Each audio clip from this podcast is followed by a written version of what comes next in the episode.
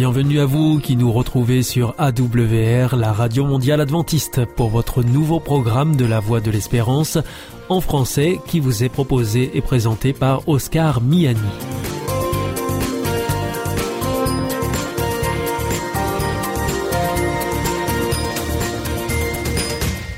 C'est donc parti pour les 30 prochaines minutes ensemble. Merci de votre fidélité à la voix de l'espérance. Vous êtes toujours plus nombreux à nous écouter sur les ondes, par internet ou aussi grâce à votre téléphone. Aujourd'hui, nous vous proposons votre chronique Destination Santé. Ensuite, je recevrai Éléonore Tarlet, psychologue et psychothérapeute pour notre émission Petit sujet psychologique. Et enfin, nous terminerons avec votre nouveau rendez-vous Espérance, une série d'émissions sur l'actualité au regard de la Bible avec Philippe Delez.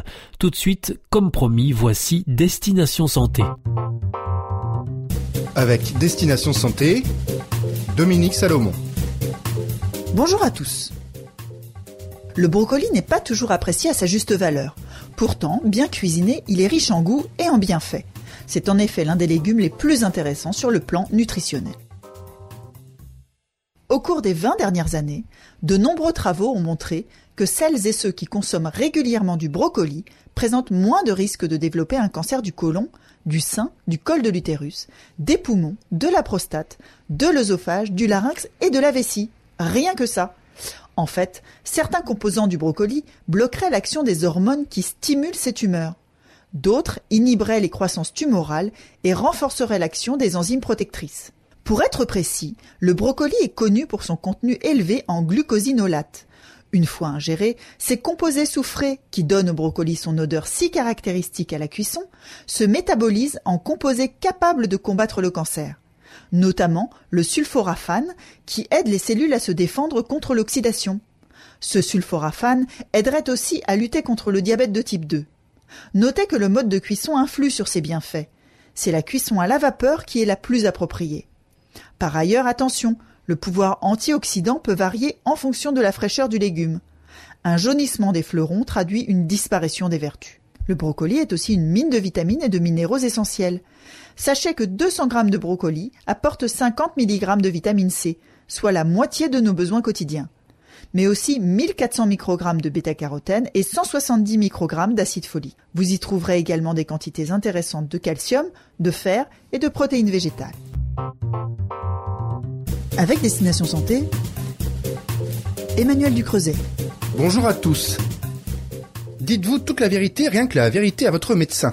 Une étude américaine révèle que 60 à 80% d'entre nous avons déjà menti à notre docteur en ce qui concerne l'alimentation ou la pratique d'une activité physique. Lorsque votre médecin vous demande à quelle fréquence vous faites de l'exercice ou si vous mangez sainement, êtes-vous honnête? Des chercheurs de l'université d'Utah aux États-Unis ont cherché à savoir si le contournement de la vérité était une pratique courante parmi les patients. Ils ont donc analysé les données de deux sondages menés auprès de personnes âgées de 36 à 61 ans. Résultat, 60 à 80% des patients ont déjà menti à leur médecin. Ces omissions concernaient principalement l'activité physique et la nutrition. Mais plus d'un tiers des répondants n'osaient pas contredire leur praticien lorsqu'ils n'étaient pas d'accord avec lui. Alors pourquoi ces mensonges? Pour le docteur Angela Fagerlin, principal auteur de ce travail, la plupart des gens veulent que leur médecin ait une bonne opinion d'eux. Ils craignent donc d'être catalogués comme des personnes ne prenant pas de bonnes décisions. Problème pour les scientifiques, si le médecin ne dispose pas de tous les faits, son avis va perdre en précision. Et si les patients retiennent des informations sur ce qu'ils mangent ou s'ils prennent leurs médicaments, cela aura des conséquences importantes pour leur santé.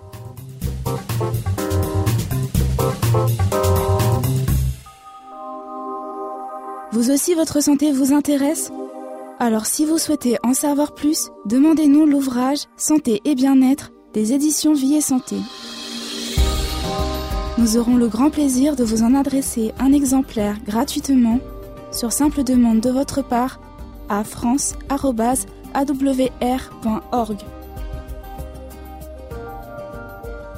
Hier ist Adventist World Radio, die Stimme der Hoffnung. Questa è la radio mondiale avventista. La voce della speranza.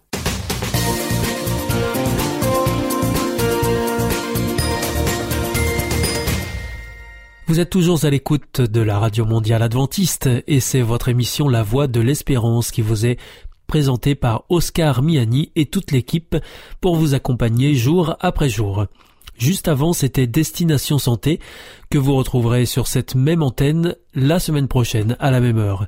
Si vous souhaitez avoir notre grille des programmes ou bien si vous voulez vous adresser à nos invités, il vous suffit de nous le faire savoir depuis notre site internet awr.org ou alors par courrier à IEBC la Voie de l'Espérance, boîte postale 100 77 193 Damary-Lélis, CEDEX. C'est maintenant l'heure de poursuivre avec votre nouveau rendez-vous, petit sujet psychologique. J'y reçois Éléonore Tarlet, psychologue et psychothérapeute, et nous terminerons avec Philippe Delez pour l'émission Espérance.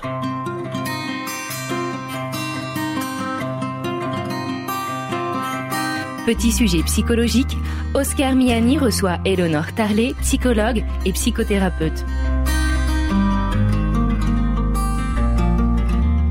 Bienvenue à l'écoute de notre émission Petit sujet psychologique. Nous sommes aujourd'hui en compagnie d'Éléonore Tarlet. Bonjour. Bonjour. Alors vous êtes psychologue et psychothérapeute.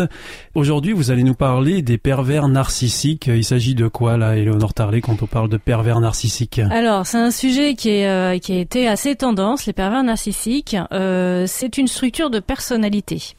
Alors déjà pour poser le cadre, nous en psychopathologie, on a des structures de personnalité qui sont répertoriées. C'est-à-dire que dans le monde entier, tous les psychologues, les psychiatres se servent de ces classifications internationales de maladies mentales.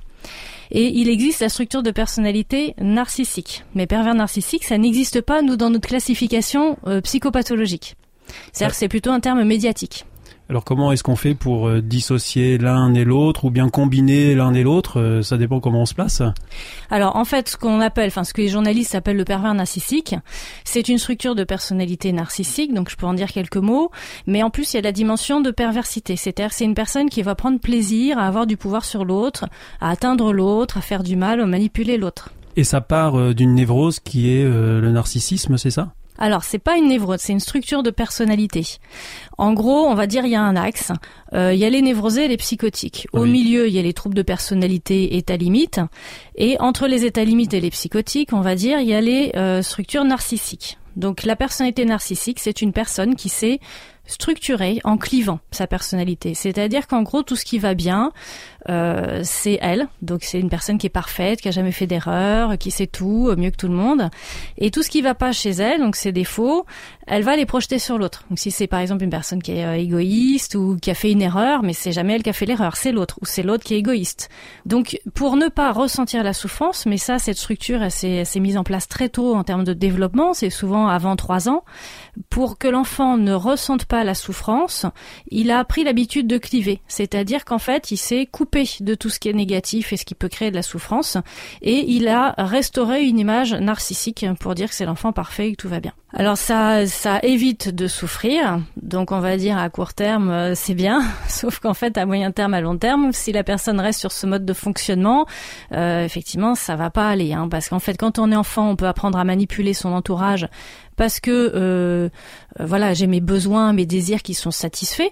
Donc si euh, je sais pas on me gronde, ben je fais ma victime, je me mets à fondre en larmes et du coup j'ai un câlin plutôt que qu'on continue à me gronder. Donc j'ai des bénéfices secondaires. Si je vois qu'en culpabilisant maman, ah, ben t'es très très méchante hein, parce que tu vois tu m'as pas offert un bonbon, hein, t'es très très méchante comme maman si ça marche, ben en fait, je vais avoir envie de continuer ce mode de fonctionnement. Ces situations ne provoquent pas forcément euh, cette structuration. Euh, Ce qui provoque la structuration, c'est la recherche de l'évitement de la souffrance. Alors c'est pas conscient. On a repéré, mais c'est pas systématique, que souvent il y avait des problématiques d'abandon dans ce genre de structure de personnalité. Donc un enfant qui a été euh, alors vraiment abandonné, ou alors qui a été confié chez une nounou, ou qui a pas vu beaucoup ses parents, ou euh, peut-être qu'il y a eu un déracinement. C'est un enfant qui a appris que finalement en manipulant son petit monde, ça fonctionnait.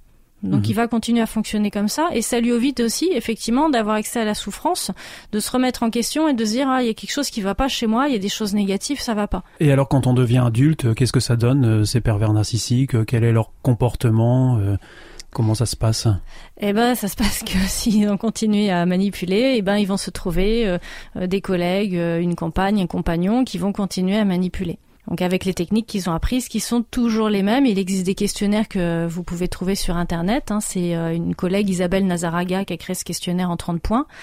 On retrouve le mode de fonctionnement systématique. Alors attention, c'est pas un ou deux critères que vous allez prendre dans le questionnaire. Il y a 30 critères. Il faut que la personne, elle ait au moins plus de 14 critères qui soient validés pour que ce soit un pervers narcissique. Et alors le pervers narcissique peut se reconnaître lui-même pervers narcissique? Il y a peu de chance. parce que pour hein. lui, le problème, c'est les autres. D'accord. Donc il reste dans ce schéma où euh, lui fait bien et c'est les autres qui font mal, c'est ça? On reste sur cette lignée. C'est tout à fait ça. Ah. et, et, alors, euh, vous pouvez nous donner quelques exemples de comportements dans la vie quotidienne, justement, d'un pervers narcissique envers euh, son entourage? Oui, alors ça peut être par exemple euh, un, dîner euh, qui se passe bien, un couple qui a invité euh, des amis, ils rigolent, voilà, ils sont contents. et puis dès que les amis sont repartis, le pervers narcissique referme la porte et puis le, masque qui tombe hein, change de visage et regarde sa compagne en disant mais mais qu'est-ce qui t'a pris ce soir? Mais j'avais honte de toi, mais t'as vu comment t'étais? Et alors elle, du coup, elle tombe des parce qu'elle se dit mais tout était bien, on rigolait, il avait l'air détendu, euh, euh, il faisait plein de compliments comme quoi il était bien. Et là, tout d'un coup, euh, voilà. Et, là commence le deuxième round avec le double visage du pervers narcissique où il va régler ses comptes, il va culpabiliser, il va dénigrer, il va faire des reproches. C'est une démolition de son entourage en quelque sorte qui s'opère. Oui, oui, à petit feu. Alors c'est vraiment le supplice de la goutte d'eau et c'est des choses qu'on va pas euh, repérer euh, tout de suite. Hein. C'est même des choses qu'on repère pas parce que comme ils vont complètement nous brouiller le cerveau, on va juste repérer qu'on est de plus en plus déprimé. Euh, on peut avoir des symptômes de stress post-traumatique hein, et puis ça peut aboutir au suicide. Mais on va pas forcément tout de suite repérer que le problème c'est l'autre. Alors nous arrivons à la conclusion de cette émission, de cette chronique. Un pervers narcissique, ça se soigne pas trop, non. C'est une structure qui est très rigide. Structure narcissique, c'est l'antichambre de la psychose. Et ça se soigne pas parce que la personne n'est pas en souffrance puisqu'elle clive. Donc elle, elle va dire que le problème, c'est euh, voilà, c'est la personne qui souffre. Ben, tu vois bien que c'est toi qui vas pas bien, regarde, t'es en souffrance. Bon, alors pour euh, ce mot de la fin, euh, c'est pas très optimiste, mais Donc euh, fuyez. En fait, le mot de la fin, c'est si vous repérez que vous êtes dans ce genre de situation, la seule solution, c'est l'évitement. Il faut partir. Mhm. Merci Éléonore Tarlet. C'était petit sujet psychologique. On se retrouve bientôt pour une prochaine émission. Avec plaisir. Au revoir.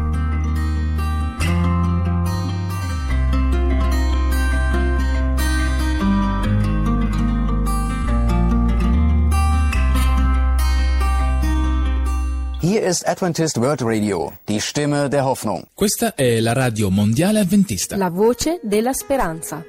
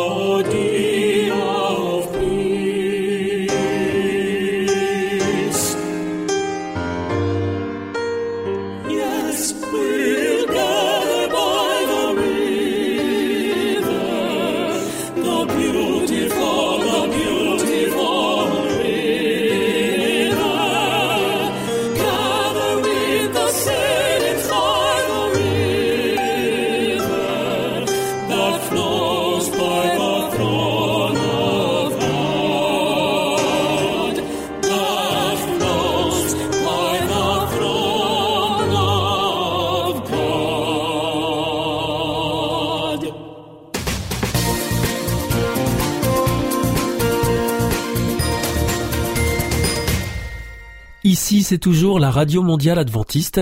Vous êtes à l'écoute de la Voix de l'Espérance avec Oscar Miani au micro et avec toute l'équipe. Juste avant, c'était Petit Sujet Psychologique avec Éléonore Tarlet que vous retrouverez mardi prochain sur cette même antenne. À présent, c'est avec Philippe Delez que nous terminerons pour l'émission Espérance.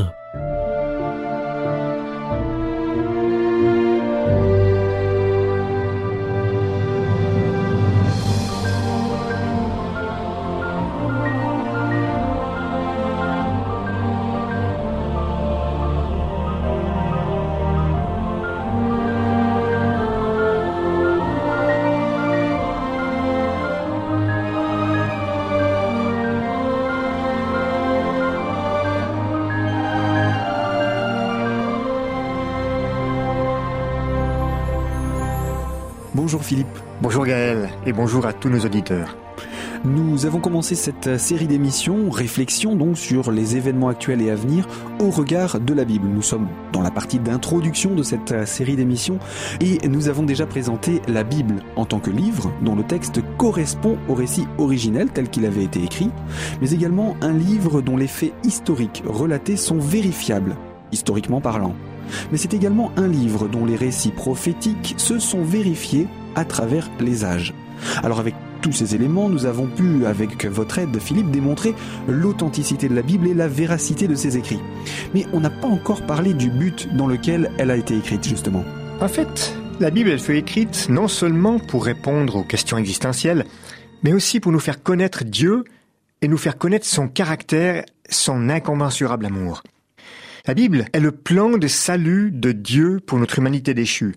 Du début à la fin, Jésus-Christ est le personnage central de la Bible. Il est le rédempteur pour tous les hommes. Alors, on sait que la Bible nous parle de Jésus, mais a-t-on des preuves historiques de son existence? En fait, il y a peu de traces historiques conservées à son sujet. Mais pour l'histoire, Jésus est un juif de Galilée, né en l'an moins 3 et mort en plus 30. À savoir qu'il existe des controverses quant à la date précise de sa naissance, et je dirais que le jour est également controversé. Il faut ajouter à cela les calendriers qui existaient à cette époque, le calendrier hébraïque et le calendrier julien. Mais nous aurons l'occasion de revenir sur la date du début de son ministère. Du côté romain, l'existence des chrétiens est attestée dès l'époque de Néron, soit seulement quelques décennies après la mort de Jésus.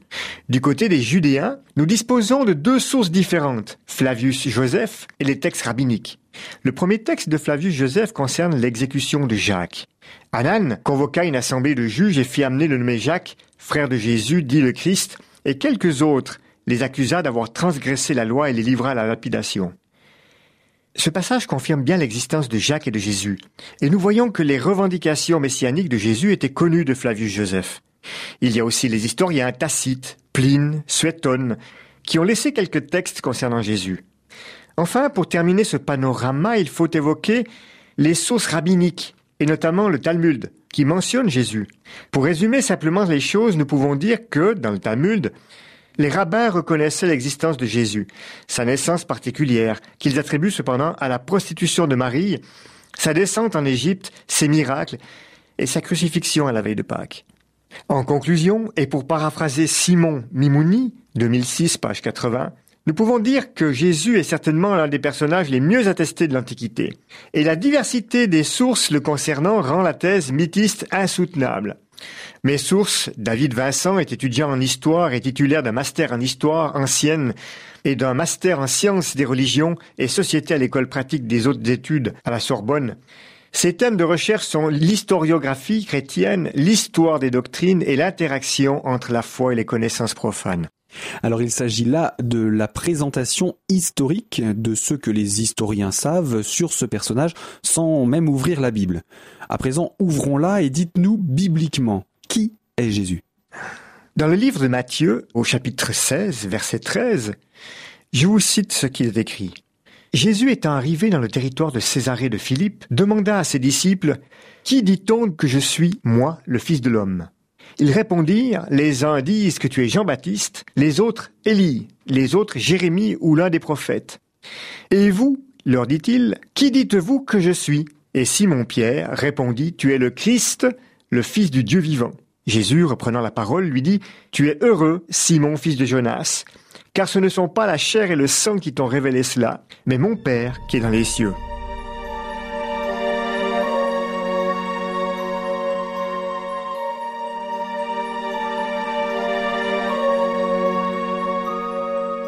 D'un point de vue biblique, Jésus est le Fils du Dieu vivant.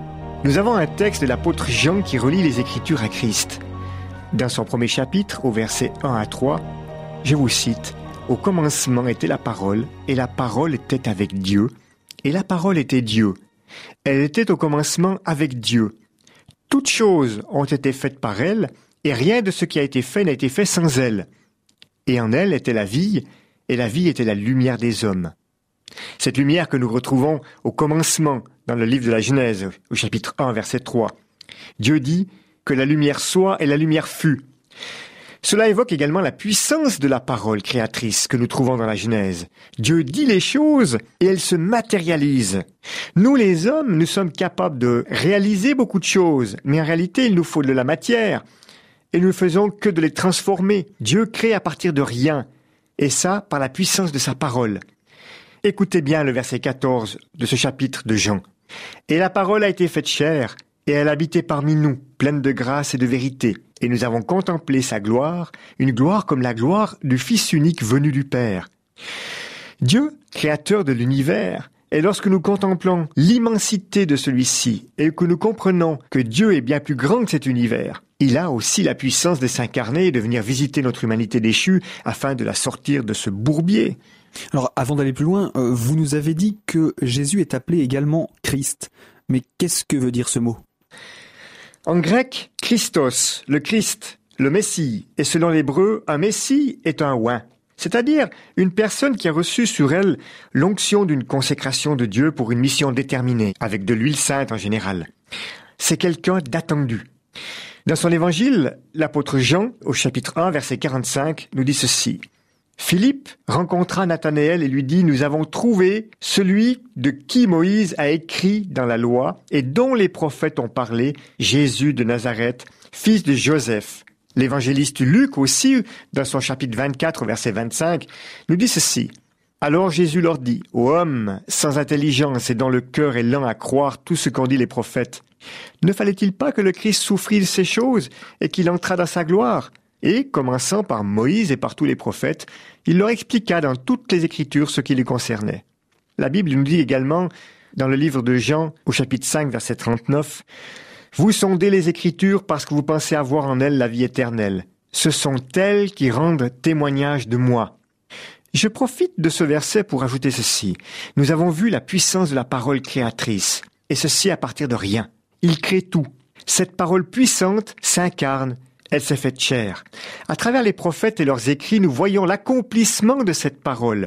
Donc, si tout ce qui est écrit se réalise bien des siècles plus tard, nous pouvons dire que cette parole écrite est une vérité puisqu'elle accomplit ce qu'elle dit.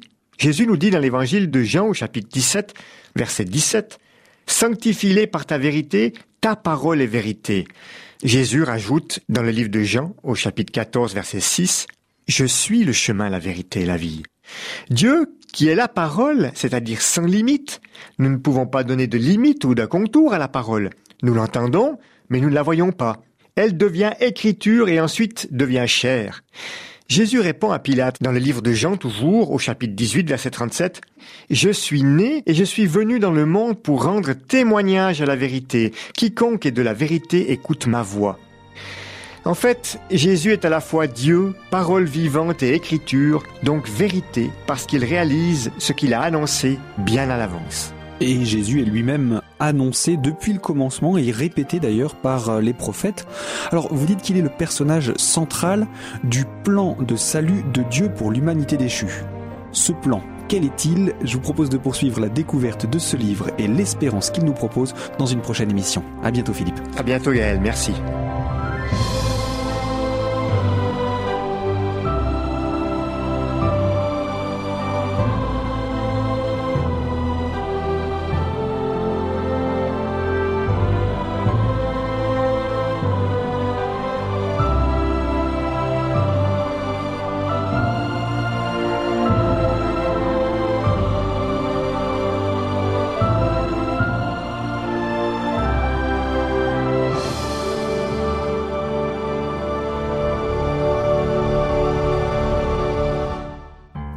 Sentez isolé, désorienté, perdu, en recherche L'IEBC, l'Institut de la Bible par correspondance, vous accompagne et vous propose des cours gratuits à suivre chez vous et à votre rythme.